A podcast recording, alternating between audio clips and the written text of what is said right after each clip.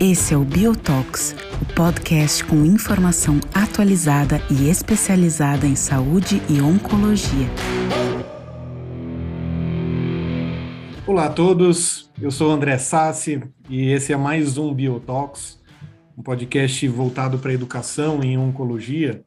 E hoje com um tema especial e bastante espinhoso para alguns, que é radioterapia.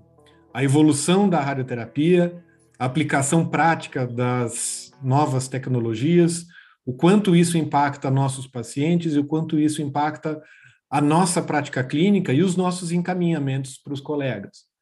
Eu tenho comigo hoje um, uma conversa franca, animada e honesta, de coração aberto, de peito aberto, uh, meu amigo Rodrigo Marota, ele é radio-oncologista do ICESP e do Instituto do Rádio de Campinas, trabalha comigo no rádio, é, aqui em Campinas, e uh, também uma presença muito ilustre e especial, doutor Ícaro Carvalho, ele é radio-oncologista do Hospital Israelita Albert Einstein, uh, grande referência nacional e uh, num, assim, muito conhecido por todos radio-oncologistas e todos os oncologistas do Brasil como um todo.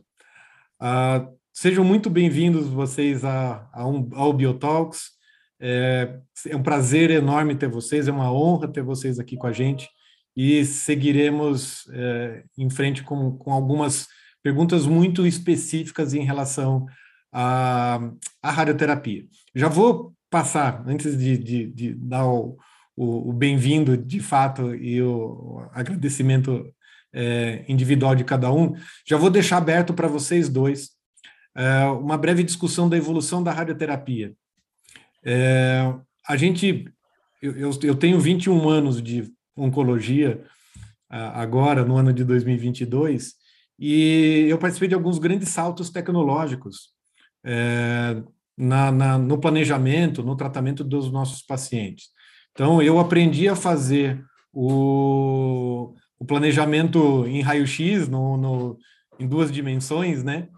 E e depois eu fui vendo a evolução para radioterapia uh, conformal, depois IMRT, e hoje tantas outras siglas que surgiram que são desafiadoras para a gente também. Uh, Rodrigo, vou começar com você, seja bem-vindo mais uma vez. Uh, o que, que você acha assim? Uh, os, os saltos que aconteceram realmente mudaram a vida do paciente e agora, para que caminho a gente está indo? Como é que você vê esse caminho recente? Então, André, primeiro, obrigado aí pela oportunidade de estar discutindo esse assunto aí com vocês, junto ao Ícaro também, que é um exemplo aí na nossa especialidade. Ah, essa é uma pergunta que o, o Ícaro ele deve ter acompanhado um pouco mais essa evolução que você comentou, até porque eu tenho somente quatro anos aí de, de estrada, né, desde que eu me formei. Mas o que eu percebo desde né, do dos dados mais recentes, inclusive levando em consideração a evolução tecnológica da radioterapia, é que estamos cada vez mais com alvos precisos, ou seja, a gente tenta cada vez mais a trazer mais ah, precisão ao da radiação no local que a gente quer tratar. E com isso a gente tem conseguido cada vez mais hipofracionamentos e eventualmente doses mais ablativas. E isso é o, a tecnologia hoje em dia nos permite fazer isso. Uh, historicamente, eu vejo que doses acima de 5, 6 grays dia era muito, muito raro acontecer, nos termos, em termos de, de ablação de tumor. E nos últimos anos, eu peguei já durante a minha residência isso, mas acredito que o Ícaro talvez possa um pouco falar um pouco mais aí, uh, um tempo mais atrás, que era muito, era um estigma muito grande fazer doses altas, porque a toxicidade poderia ser muito alta. Então, o que eu vejo hoje em dia é justamente essa evolução aí de cada vez ser mais preciso e, obviamente, a gente tentar, com essas doses ablativas, eventualmente um evento imunomediado junto com as drogas-alvo, imunoterapia, etc. Obrigado, Rodrigo. Ícaro, é, nessa evolução, o que, que de fato para o paciente trouxe de benefício? Vou, vou considerar assim, dois extremos, né? O nosso paciente vou dizer convencional, mas o nosso paciente mais comum, né? Que são as adjuvâncias, às vezes para câncer de mama, radioterapia em câncer de próstata, é, outros, é, neoadjuvância para câncer de reto. É, o que, que trouxe de benefício para esses pacientes e, mais além, o quanto aproximou a, a, o radio-oncologista do cuidado do cuidado habitual de, de, de pacientes que eram incomuns para vocês. Acho que é, tem essa visão da sua da, na prática da atuação da radioterapia? Bem, é, olá André, oi Rodrigo, é um prazer poder estar aqui, agradeço muito o convite da Bill para a gente poder discutir esses temas de, de radioterapia. E, na verdade, o que o Rodrigo falou é verdade, é, durante minha residência eu acabei passando justamente na evolução dessa radioterapia. No, no meu R1, eu acabei vendo muita radioterapia 2D, né? Então, é o que a gente fazia um planejamento baseado em estruturas ósseas, você não estava vendo órgão, você não estava vendo tumor, né? E, e acabava tendo que utilizar margens grandes, e havia uma limitação de campos que você poderia utilizar para tratar os pacientes. No meu R2, né, muito tempo atrás, Aí eu já peguei a radioterapia conformada, né? E, e, acho que é a radioterapia conformada que foi o pulo do gato, né? Para hum. a melhoria da radioterapia. Né? O, o, aparecimento de sistemas computadorizados que permitiram o aparecimento também de tomografia e de ressonância e que você consegue ter uma visão tridimensional do paciente fez toda a diferença, né? Então, em cima dessas imagens a gente consegue uh, dentro também de sistemas computadorizados ter uma maior precisão de cálculo de dose e poupar mais órgãos sadios. Né? Então, acho que o, o maior benefício que a gente teve até hoje foi essa passagem de 2D para 3D. É, tu, tudo que veio depois, na verdade, foi um grande refinamento disso. Né? Então, uh, você veio depois com a radioterapia por modulação do feixe de radiação, que eu acabei pegando justamente no meu R3, junto com sistemas de radioterapia guiada por imagem, que permitiram uma maior precisão ainda, né? E, e você tendo uma maior precisão, como o Rodrigo falou, a gente pode aumentar a dose de radiação por dia e oferecer esquemas de fracionamento uh, melhores, né? Uma agenda melhor para o paciente. Né? A gente consegue fazer tratamentos ablativos, mas em algumas áreas, por exemplo, a dose biológica efetiva não mudou muita coisa, né? O que permitiu foi encurtar muito tempo de tratamento. É, o benefício real de todas essas tecnologias, o que a gente vê hoje em dia muito é diminuição de toxicidade, né? É, você conseguir tratar o tumor, a efetividade real da sua radioterapia, é a mesma coisa você fazer 78 graus com uma radioterapia 3D bem feita ou fazer uma radioterapia com modulação do feixe de radiação com IGRT. Né? A chance de cura vai ser a mesma só que você consegue poupar mais tecido sadio. Então, a gente não vê tanto efeito colateral igual a gente via antes. E, como foi falado também, a gente consegue encurtar alguns tratamentos. Né? Próstata, antigamente, a gente tratava em 42 sessões de radioterapia, né? isso que era o tratamento convencional. E, e num país uh, pobre como o nosso, que você tem pacientes com dificuldade para se locomover até o centro de radioterapia, temos poucos centros de radioterapia, né? A gente tem um déficit de cerca de 230 máquinas no país. Então, isso facilita muito a, a vida do paciente para ele fazer todo esse deslocamento, assim como você faz o, o AL, né, o acelerador linear, rodar também mais. Você faz com que mais pacientes sejam tratados numa mesma máquina, né, oferecendo um grande benefício para a sociedade, né, com esses esquemas hipofracionados. Então, acho que o, o grande benefício foi esse. É, eu não, entendi direito a pergunta sobre os pacientes diferentes que, é, que a gente vê hoje em dia. Não, é, é o que eu penso, Ícaro, é a, é a questão assim, é, os, os, tratamentos é, da maioria dos pacientes, o, eu, eu, chamei o feijão com arroz, né? São as adjuvâncias, é a próstata, é a neoadjuvância do reto, eventualmente o, o pulmão, estágio 3 e tal.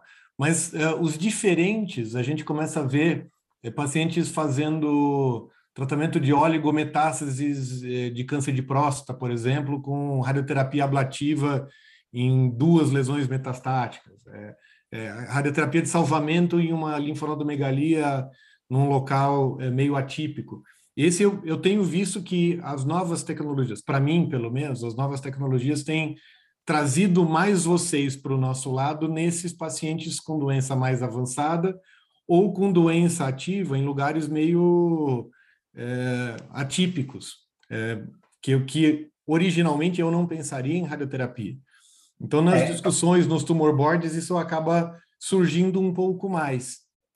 É, classicamente, né, o que se falava é que cerca de 60% dos pacientes com câncer necessitam de radioterapia, né, em algum momento aí do, do seu tratamento. E, e, o que eu tenho visto, na verdade, é que você tem realmente tido uma ampliação das indicações de radioterapia tanto em pacientes, muitas vezes oligometastáticos, como você está falando, né? Temos alguns estudos saindo, uh, teve o Saber Comet recentemente, né? Uh, justamente tentando aumentar a sobrevida do global aí do paciente, ou utilizar esse tratamento de oligometa, às vezes, para tentar postergar algum, algum outro tratamento sistêmico ou mudar o seu tratamento sistêmico, né? Assim como uh, existe uma teoria, talvez, de ter uma imunomodulação né, da, da radioterapia quando você faz um tratamento de um tumor primário num paciente metastático, né? Então, talvez você aumente a sobrevida desses pacientes. Então, tem aparecido muita coisa é, nesse tipo de, de indicação, né? E, e, e, não só isso também, né? Mesmo pacientes polimetastáticos, muitas vezes a gente tenta fazer a, a radioterapia, por exemplo, melanoma, né? Como você bem sabe, a, a gente pode tentar uh, um efeito abscopal, né, tentar melhorar a resposta do tratamento sistêmico, fazendo uma radioterapia ablativa, expondo antígenos, né, funcionando aí com uma autovacina, né, quase para o paciente, uh, tentando melhorar toda a resposta, a resposta do tumor como um todo aí no, do, dos pacientes. Né? E o que permitiu isso foi a tecnologia, né? Então, você conseguindo saber o que você está tratando, né? Você vê o seu foco de tratamento, fazendo dose alta, você consegue partir para essas novas indicações. Sim, ainda, ainda Isso, pensando... Só, só, posso acrescentar uma, uma observação, sim, sim. uma observação em relação ao que o comentou, não só o avanço dentro da radioterapia especificamente, né, mas o avanço métodos, aos métodos de imagem. Maior sim. exemplo mais atual, o PET-PCMA, né? Então, a gente tem, a gente sabe exatamente como está a doença, diferente de métodos antigos, por exemplo, cintilografia, é, eventualmente uma tomografia para tumores de próstata. Então, o avanço tecnológico não é só na radioterapia, né, mas então acho que todas as especialidades aí encaminham junto né, nesses tipos de tratamento aí mais atuais, digamos assim. É, isso comprov que foi recentemente comprovado aí nessa, nessas terapias ablativas. E, e uma coisa importante para vocês dois, até a pergunta que, que me chamou a atenção que vocês falaram do hipofracionamento. Obviamente é uma vantagem para pacientes no Brasil, né, um país tão grande que o paciente precisa se deslocar às vezes é, é, da sua cidade para outra para fazer a radioterapia, isso é fundamental. Mas tem uma ainda uma distância do ponto de vista socioeconômico aí é, no Brasil bastante grande, até como acesso às novas tecnologias. Então, quando a gente vê é, é, instituições públicas geralmente têm equipamentos mais antigos e capacidade de execução de, de tratamentos hipofracionados bem mais baixa. É meio um contrassenso, né? A gente é, é, é, é, é tem esse benefício potencial para pacientes que, que teriam uma dificuldade até econômica maior, mas em centros que tem capacidade de investimento maior. Quando a gente fala de CESP, que é uma instituição pública, mas que tem um orçamento diferente, ou quando a gente fala, por exemplo, da cidade de Campinas, que no rádio, por exemplo, a gente faz, tem alguns acordos com, com o SUS, então a gente trata pacientes do SUS com uma tecnologia mais nova também, é, esse, essa, essa visualização do benefício a gente tem. Mas é, não é a rotina do Brasil assim, ou é, ou já, já tem uma disseminação maior, apesar do número pequeno ainda de máquinas, pelo menos as máquinas que a gente tem são mais novas. Qual é a visão de vocês? Começar com o Rodrigo, depois voltar para o Ica. É, com relação ao hipofracionamento, uma coisa que vale a pena citar, nem todos os hipofracionamentos precisam de uma altíssima tecnologia. Né? Vou dar um exemplo da mama. É, eu acho que o que mais prende atualmente algumas pessoas de utilizar o, alguns serviços, né, na verdade, de utilizar o, esse hipofracionamento, muitas vezes é talvez a falta de experiência, é, mesmo já tendo grandes estudos aí evidenciando a mesma eficácia no hipofracionamento, processamento convencional, até mesmo quanto um método de remuneração, né, que foi, pelo menos no, pelo, através do SUS, foi mudado, acho que foi em 2019, se não me engano, que foi mudada a portaria que mudou o método de cobrança. Então, isso atrapalhava bastante, a, dificultava, na verdade, o funcionamento por questões financeiras, né? Infelizmente, ainda hoje, alguns contratos com convênios também ainda são por campos de tratamento, né? não mais, não, não como CID, como a maioria atualmente uhum. tem sido, com pacotes, né? Então, acho que essa é uma observação em relação ao hipofracionamento, pelo menos de mama, né? Diferente de próstata, que eventualmente, por mais que alguns estudos tenham utilizado uma tecnologia não tão avançada no hipofracionamento de próstata, é, ainda é recomendado que se utilize esse tipo de tratamento. E realmente é um, é um problema que a gente tem, justamente porque nos, os, os locais que mais se beneficiariam desse tipo de fracionamento seriam os pacientes que precisam se deslocar 100, 200, 300 quilômetros para poder fazer o tratamento diariamente. Ícaro, uh, como é que está nosso, nosso, nosso déficit? Você já falou do, do número de máquinas e eu queria ver a, a qualidade dessas máquinas também que a gente tem. É, a, a, qualidade não é muito boa. Né? Se você pega um centro americano, por exemplo, eles trocam de acelerador linear a cada cinco anos. Né?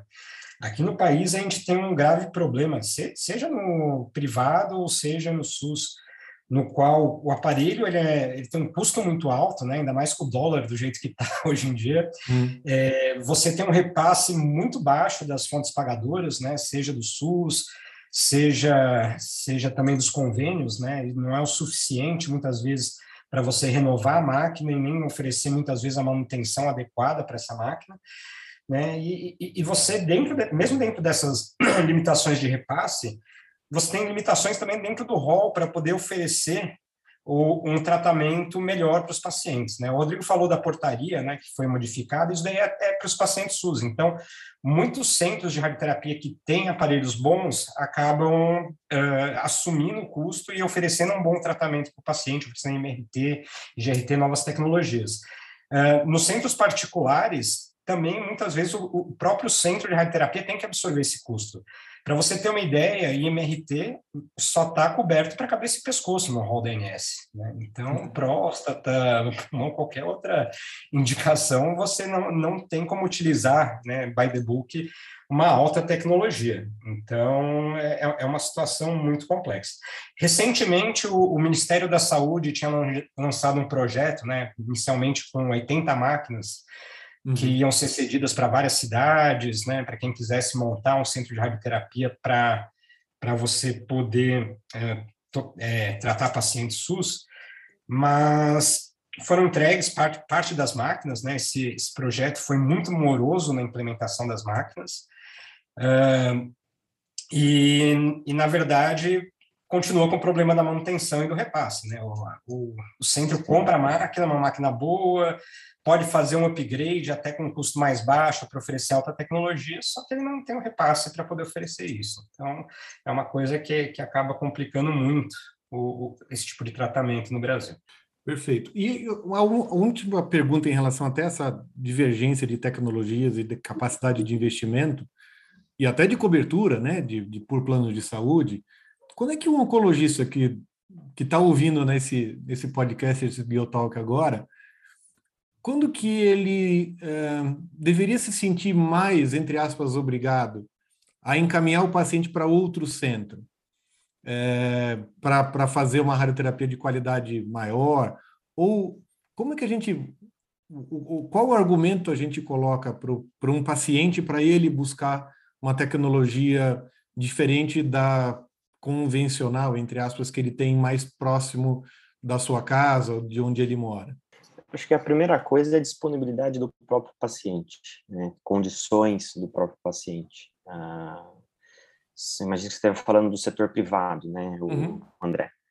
É, principalmente condições do paciente, né, se ele tem ou não condições de se deslocar para um outro serviço, supondo que na cidade ou na região não tenha esse tipo de tecnologia, e, e além da condição também, obviamente, o, o tanto que o paciente compreende esse tipo de situação, que vai ter menor toxicidade, ele pode fazer um tratamento em metade do tempo, etc. Acho que seria mais ou menos, principalmente esses dois fatores, assim, que deveria Mas ser considerado.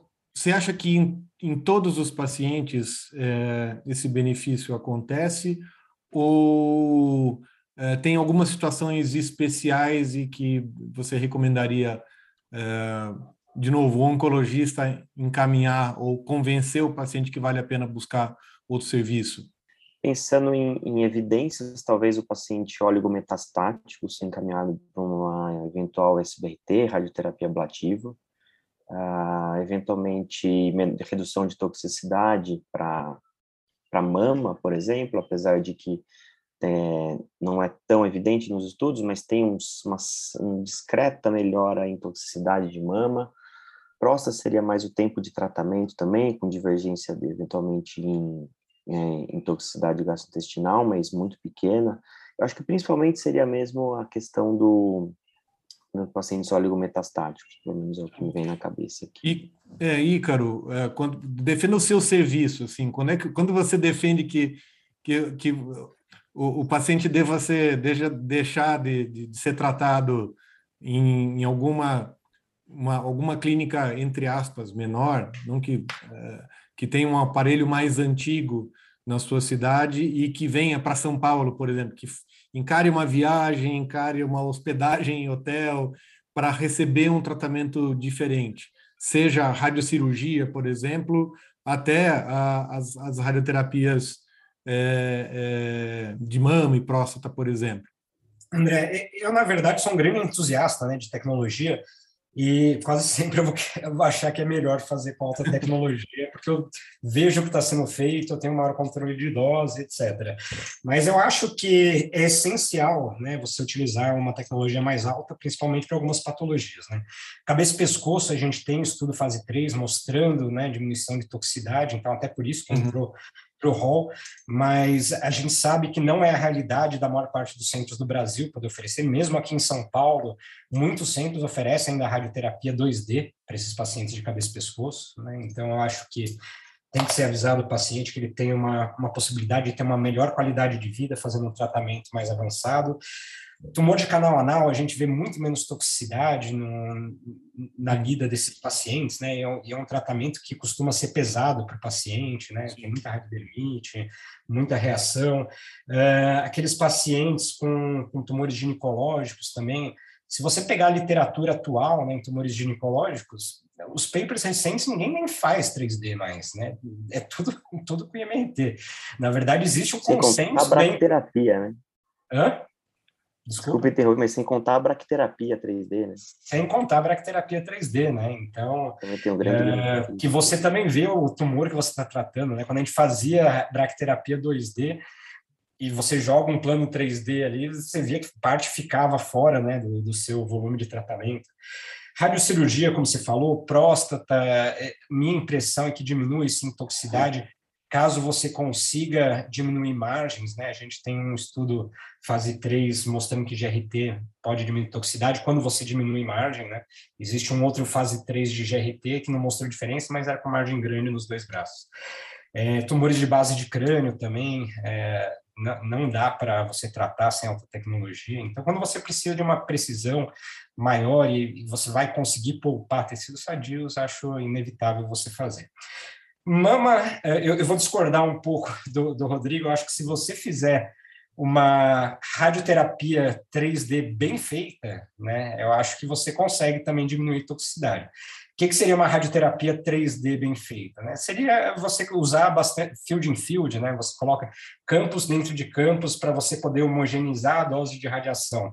Existem alguns centros que chamam isso daí de MRT Forward Planning, né? Mas é, é, é uma radioterapia conformada, né? Então, é, depende muito mais da boa vontade do físico e do médico do que, do, do que da tecnologia em si, né? Que você tem ali disponível.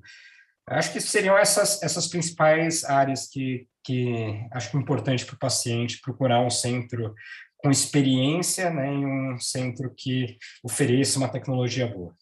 É, fazer duas, duas colocações. A primeira, é da radioterapia 2D. Deveria ser abolida? A gente deveria trabalhar para acabar com a radioterapia 2D ou ela ainda tem o seu valor? Esse é o primeiro. É, e o segundo é a questão da própria valorização do radio-oncologista. A gente vê a máquina sendo valorizada e o, o tempo do trabalho do físico e do médico é, não sendo muito falado a respeito disso, né? Então, é, é como o Ícaro falou assim, ah, depende muitas vezes da boa vontade do médico e do físico. Não é, né? Isso é um trabalho, faz parte do trabalho médico, é, essa parte. E é, a gente não vê uma grande discussão sobre sobre remuneração do tempo de planejamento, tipo ser feito. Às vezes se coloca tudo num pacote, mas a minha impressão é que às vezes a máquina está valendo muito mais do que o, o raciocínio médico. Mas, vamos lá, Rodrigo, eh, segue o seu raciocínio, é, mas responda em relação a tá, em relação a a 2D, eu vejo hoje talvez a para aquelas urgências, né, principalmente em serviços terciários que possuem a, uma radioterapia e esse paciente está internado e precisa de um tratamento de urgência, naqueles casos de compressão medular, sangramento, ah, talvez nesses cenários o 2D ainda tenha o seu papel. De forma eletiva, realmente eu não vejo mais muito papel para o 2D, não. Então, eu, eu acho a mesma coisa que o Rodrigo, eu acho que para algumas urgências, para algumas coisas assim, o 2D está muito bem empregado, né? Que você utiliza doses de radiação que não vão causar grandes danos. É, eu acho difícil abolir o 2D no Brasil pela falta de máquinas, né? Acho que é melhor você oferecer algum tipo de tratamento para o paciente do que deixar de tratar. Então, é, assim, é, acho que apesar de ter uma toxicidade maior, por estarmos num país pobre, né, acho que abolir não, não é possível, né.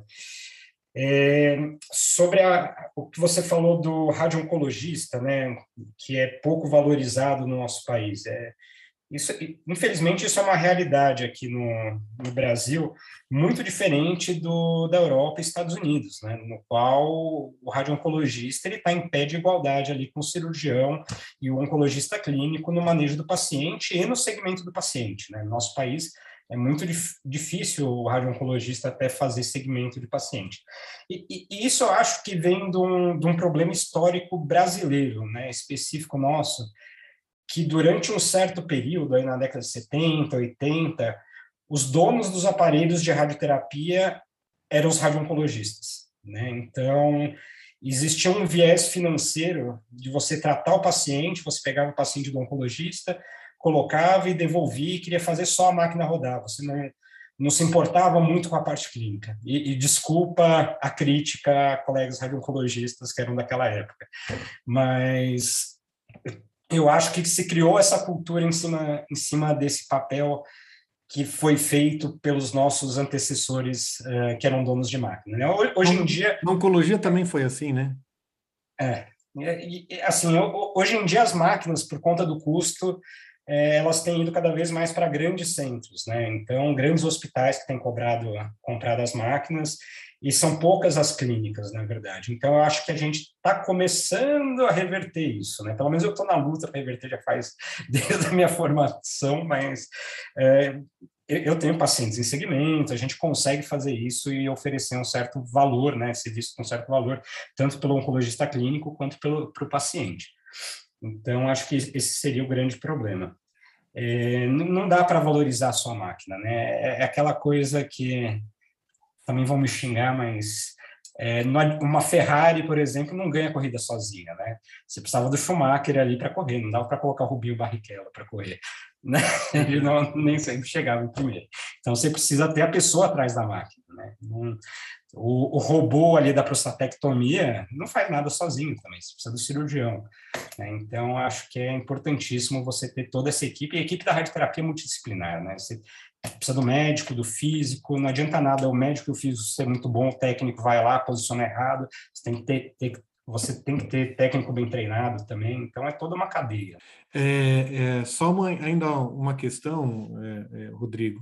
É, a, a, questão da, da, da disso que o, que o Ícaro falou em relação à equipe a equipe multidisciplinar da radioterapia, mas o envolvimento dessa equipe multidisciplinar com a equipe da oncologia clínica também. Eu tenho visto, na minha realidade, um, um avanço muito grande no cuidado dos pacientes individuais, é, em relação ao, a, ao momento certo de indicação e a inclusão de mais momentos. Como o Icaro também acho que falou no começo, cada vez mais pacientes vão precisar de radioterapia em algum momento da sua vida, e acho que uma especialidade talvez complemente a outra. O, o radiologista intervencionista já tem participado mais também, mas acho que quando a gente está porta a porta, está do lado um do outro, ou que seja até virtualmente com, com tumor boards virtuais, isso tem melhorado muito o, o, o cuidado, acho que de cada um. Eu também queria ver a opinião de vocês, se esse é o caminho, certo? Acho que também o Icaro falou que a, a, as máquinas estão indo para os grandes centros. Os oncologistas também estão indo, né? É, para os grandes centros, estão deixando de ser donos de clínicas e essas, os centros de oncologia têm ficado muito mais complexos. E aí, centros isolados de radioterapia e centros isolados de quimioterapia têm sido, têm realmente ficado mais isolados e talvez não prestem um cuidado tão bem para o paciente, no meu ponto de vista. É, o que, que, vocês consideram em relação a essa, esse pensamento? Os, a, a sociedade de radioterapia, por exemplo, está nesse caminho? A, o, o que, que falta para a gente consolidar esse pensamento de multidisciplinar, de não ser meu paciente e eu ter que encaminhar, mas ser uma coisa mais de time mesmo? Começando com o Rodrigo de novo. É, isso, sem dúvida, essa questão da de multidisciplinaridade é de extrema importância, né? Conhecendo o paciente desde o diagnóstico ah, e passando aí com todos os especialistas em tumor boards, por exemplo, a gente já tem uma noção da sequência de tratamento. Então, isso com certeza é essencial. Uh, isso tem facilitado atualmente com essa centralização dos centros de oncologia, né? Cada vez menos serviços separados e cada vez mais serviços mais centralizados. Não necessariamente cidades grandes, mas algumas cidades pequenas até tem isso também. Vou dar um exemplo que eu trabalhei no interior do Mato Grosso do Sul, era uma clínica pequena, porém tinha todas as especialidades ao mesmo tempo. Então eu conseguia bater na porta do colega para discutir os casos, e o inverso também era era verdadeiro. Então acho que o caminho é esse. A, a internet ajuda bastante com tumor boards virtuais, discussões, etc. E acho que o caminho realmente para o melhor manejo do paciente, um deles é justamente a multidisciplinaridade. Concordo, então, com, com o Rodrigo também. Acho que, acho que a gente está caminhando para isso, né? Acho que cada dia mais é, o radio-oncologista está sendo incluído nas discussões, né? Assim como todos, toda equipe multidisciplinar, e não só a equipe médica, né? Nutricionistas, você tem que fazer um manejo global aí do paciente oncológico.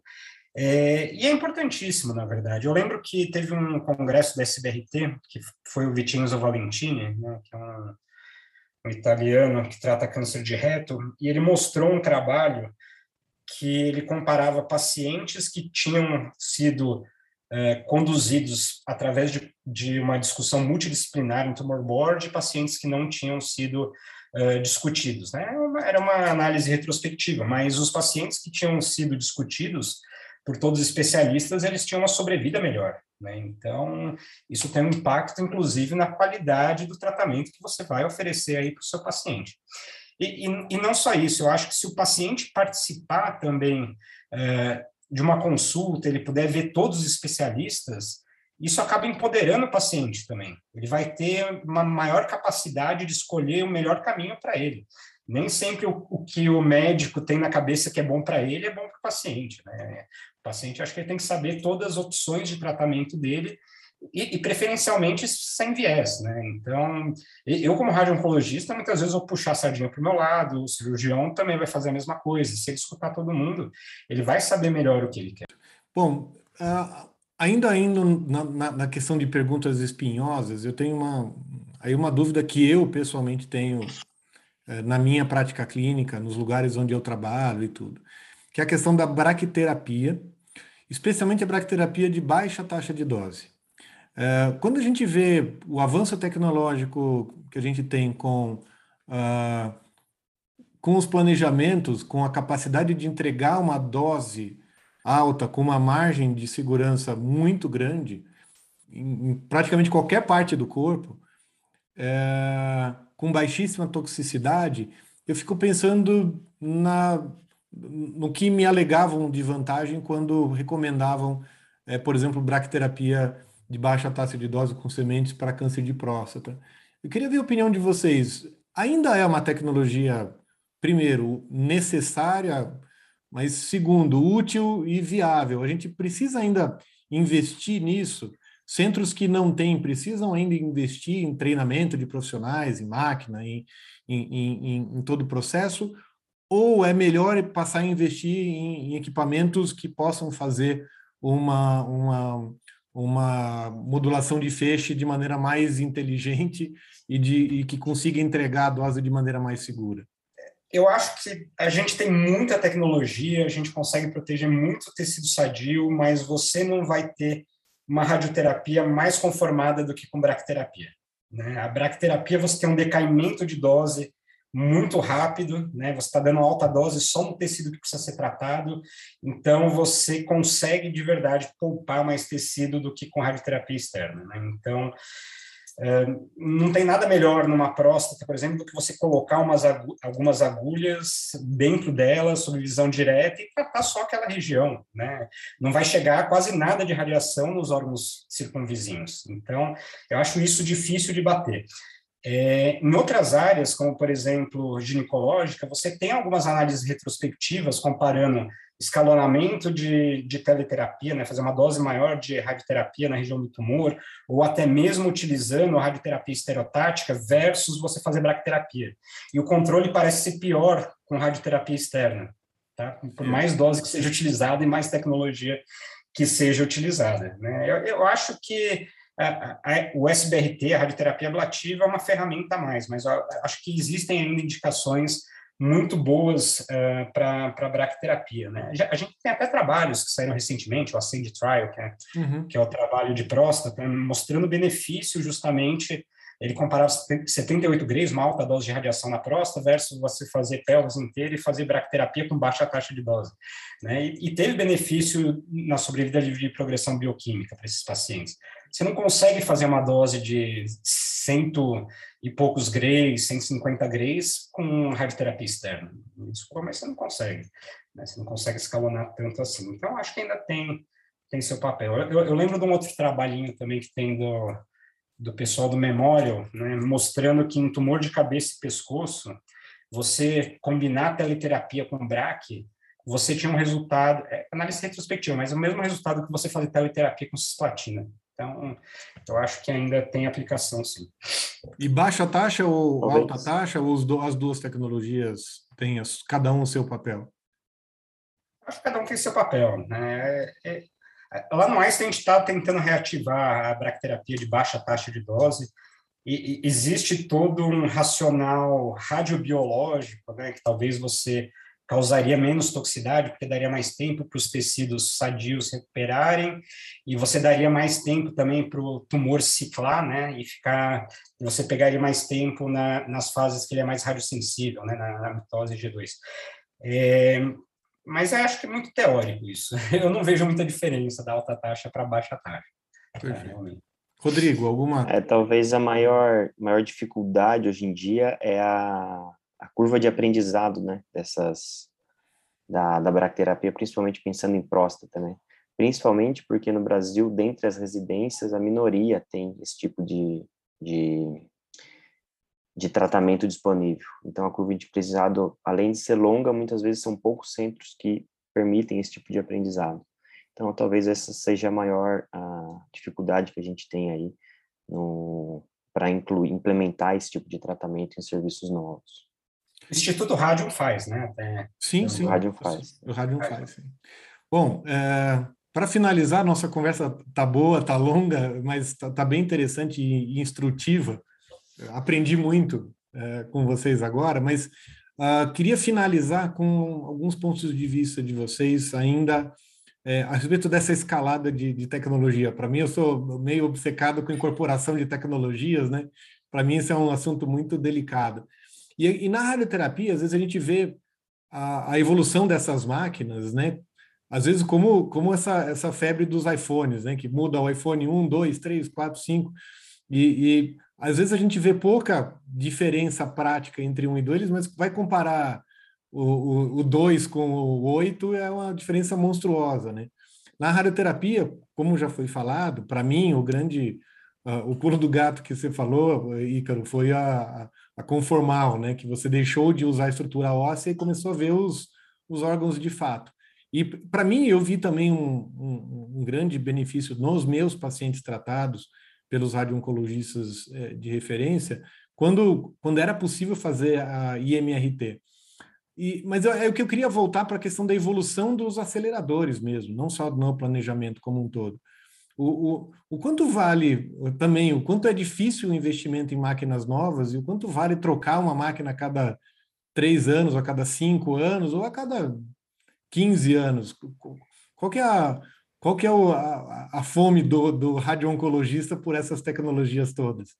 E aí, para finalizar, agradeço a vocês por se disponibilizarem também de, de falar sobre, sobre assuntos tão sensíveis. É, em relação a, a novas máquinas, né, que a gente tem hoje, talvez de mais atual, seria aquelas que ao invés do IGRT, que é a radioterapia guiada por imagem, ao invés de ser tomografia, é feita com ressonância.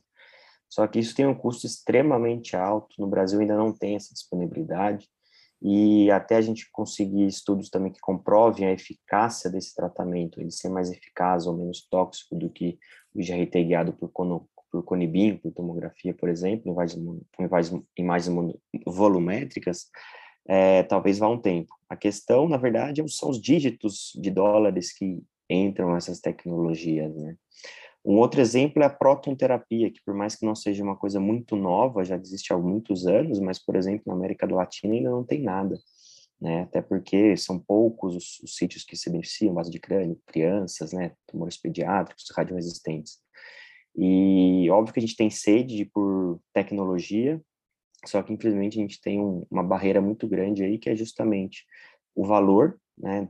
porque tudo está atrelado a dólar, e também a remuneração disso, a, a, a os convênios, por exemplo, dificilmente vão conseguir pagar isso, os, os valores do tratamento para o paciente especificamente vai ficar muito caro. E, e, obviamente, mais uma vez, a curva de aprendizado com esses aparelhos também, é, que o profissional precisaria provavelmente sair do país para poder fazer uma experiência lá fora, para poder trazer essa tecnologia aqui para o Brasil.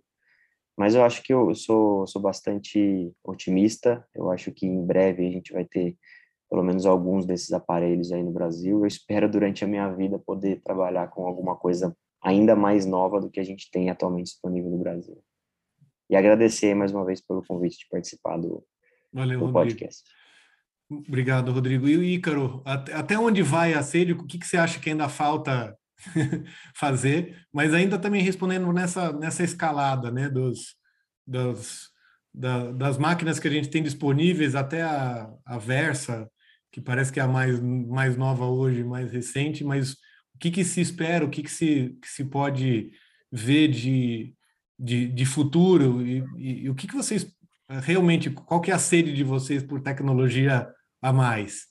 Bem, como, como eu falei antes, eu sou entusiasta de tecnologia, mas eu, eu entendo que perante os, o preço né, é, dos tratamentos, das máquinas, isso tem que gerar algum tipo de valor, né? seja valor para o serviço de radioterapia, seja valor para o paciente, é, isso é algo um pouco complicado, às vezes, de, de medir.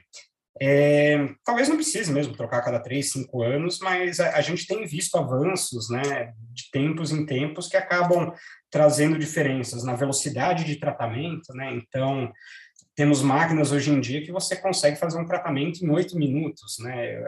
Eu, trabalho com uma máquina que eu, meus slots são de 15 minutos.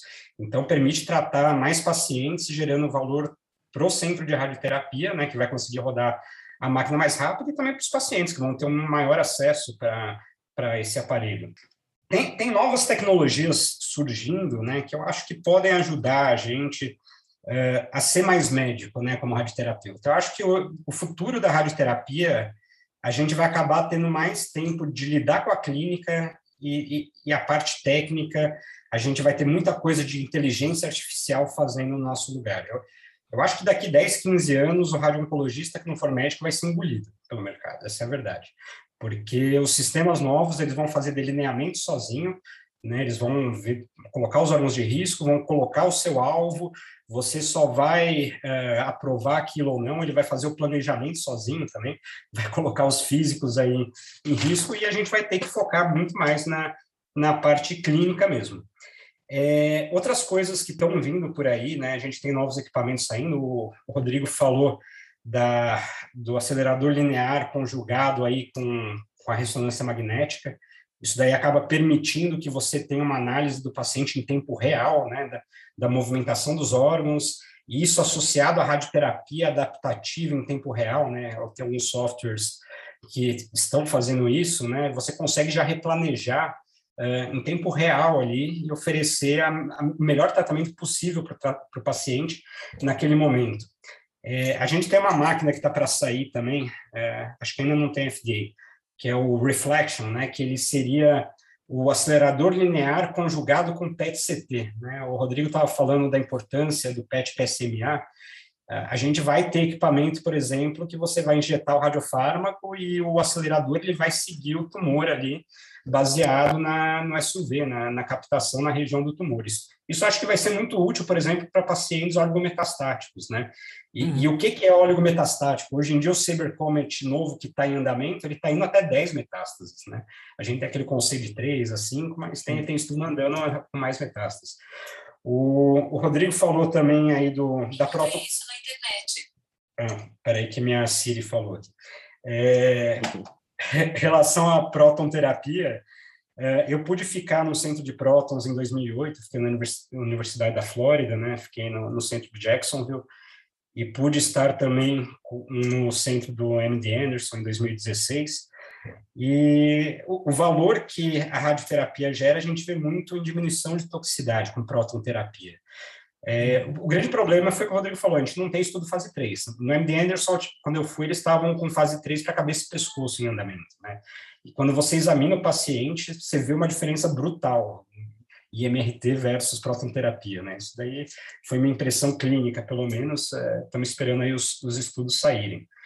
É, tem novas partículas, né, sendo estudadas. Existem alguns centros no mundo que estão utilizando carbon ions, que eles eles uniriam a vantagem do prótons, né? A vantagem do prótons é que a, por ele ter massa, ele para numa determinada profundidade, né? Então teria esse, essa vantagem e teria a vantagem de ter uma efetividade biológica maior do que o prótons, né? O prótons ele é muito parecido com com fótons na efetividade biológica, né? O carboníons, por ser mais pesado, você conseguiria matar mais tumor, né? Dessa maneira. Tem um centro na China, pelo que eu sei, se não estou enganado, tem um em Heidelberg. O grande problema desses aparelhos é o custo, né? O proton terapia, quando eu fui para a Flórida, o centro lá, eles tinham gastado 120 milhões de dólares para construir.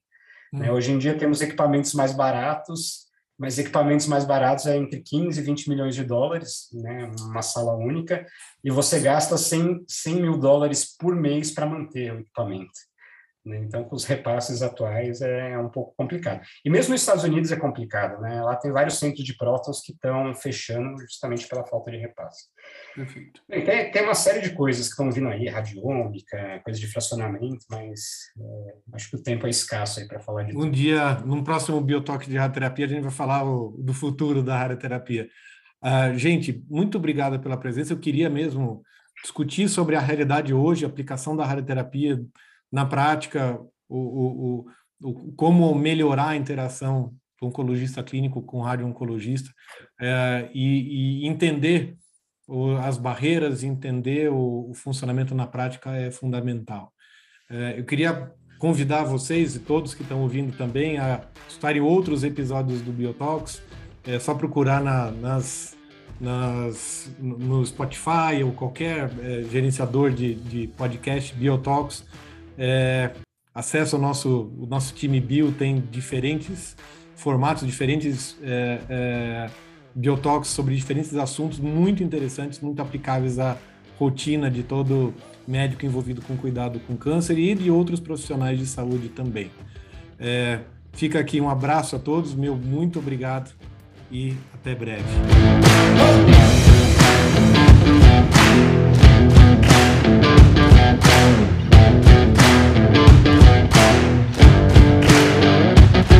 Thank